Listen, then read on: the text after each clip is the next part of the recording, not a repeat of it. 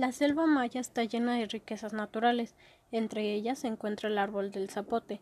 Si uno se interna entre los caminos que llevan a las zonas arqueológicas más excluidas de la península de Yucatán, podrán observar unos árboles altos. Estos son los árboles del chicle, que desde los ancestros mayas se cortaba en forma diagonal para extraer su resina y en base a ella producir el chicle, o goma de mascar, como se le conoce hoy en día. El chicle se convirtió en uno de los principales productos para el trueque y posteriormente fue clave para el comercio, lo que generó que sitios como el Meco, en lo que hoy es Cancún, se convirtieran en importantes ciudades portuarias. Hola, mi nombre es Aira Maleli León Martínez y yo te voy a hablar del Imperio Maya. El territorio maya se extiende sobre un área de más de 350.000 kilómetros, que comprende buena parte del suroeste mexicano, los estados de Yucatán, Campeche, Quintana Roo y porciones de Chiapas y Tabasco, Belice, el centro y norte de Guatemala y la frontera noroccidental de Honduras. La historia de la civilización maya es extensa, casi 3.500 años de duración. Por ello, se le suele dividir en tres grandes periodos: preclásico, el que va de 2000 a.C. a 250 después de Cristo; clásico, el que va de 250 a 900 después de Cristo y posclásico, el que va de 950 a 1539 después de Cristo. Sus autoridades de los mayas serían Halach Uinik, máximo gobernante de cada ciudad o estado, A. Oipop, delegado político religioso de Halach Uinik, Aucan, máximo sacerdote, Nakom, jefe militar, y Batabob, gobernadores regionales. La llegada de los toltecas produjo un cambio en la religión de aquellos pueblos, el culto a Quetzalcoatl, conocido por los mayas bajo el nombre de Cuculcán. Se transformó en la deidad más importante durante este periodo. Esto debido principalmente al gran sacerdote y rey tolteca Seacatl Topiltzin, el cual, tras una revuelta, tuvo que emigrar a Uxmal, solicitando el auxilio de los mayas y fungiendo como consejero de Halak Uinik en años posteriores.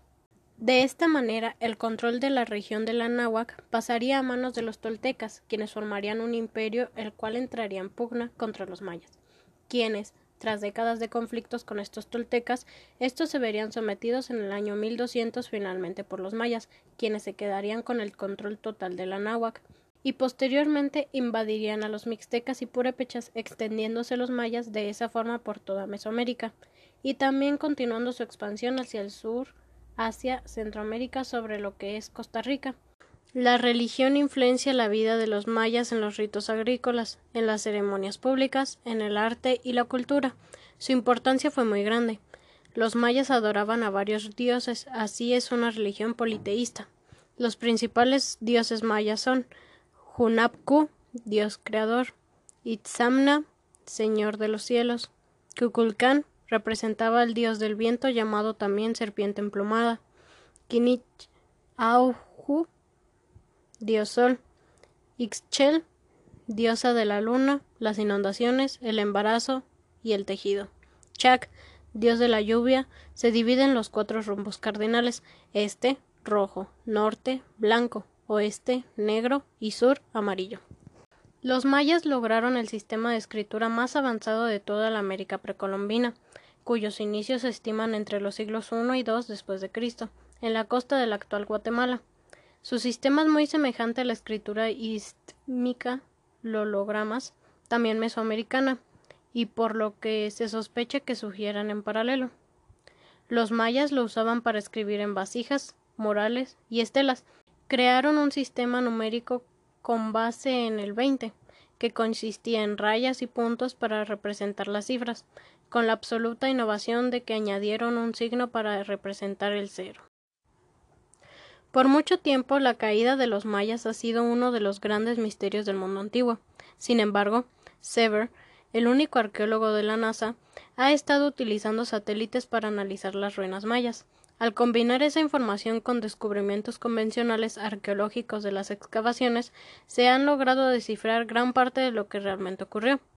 Tenían que quemar veinte árboles para calentar la piedra caliza, que les servía para apenas un metro cuadrado de cal. que utilizaban como material para construir sus formidables templos, represas y monumentos. Sin los árboles, la erosión habría empeorado, llevándose la capa de suelo fértil. Durante la temporada seca en el Petén, el agua escasea, y el agua subterránea está demasiado profunda, más de 150 metros, como para perforar pozos. Morir de sed es una amenaza real. Para sobrevivir, los mayas debieron recurrir a agua de lluvias almacenadas en estanques, de tal manera que en una alteración en las lluvias habría tenido consecuencias fatales. Usando técnicas clásicas de arqueología, los investigadores han descubierto que los huesos humanos en las últimas décadas anteriores al colapso de la civilización muestran signos de desnutrición severa.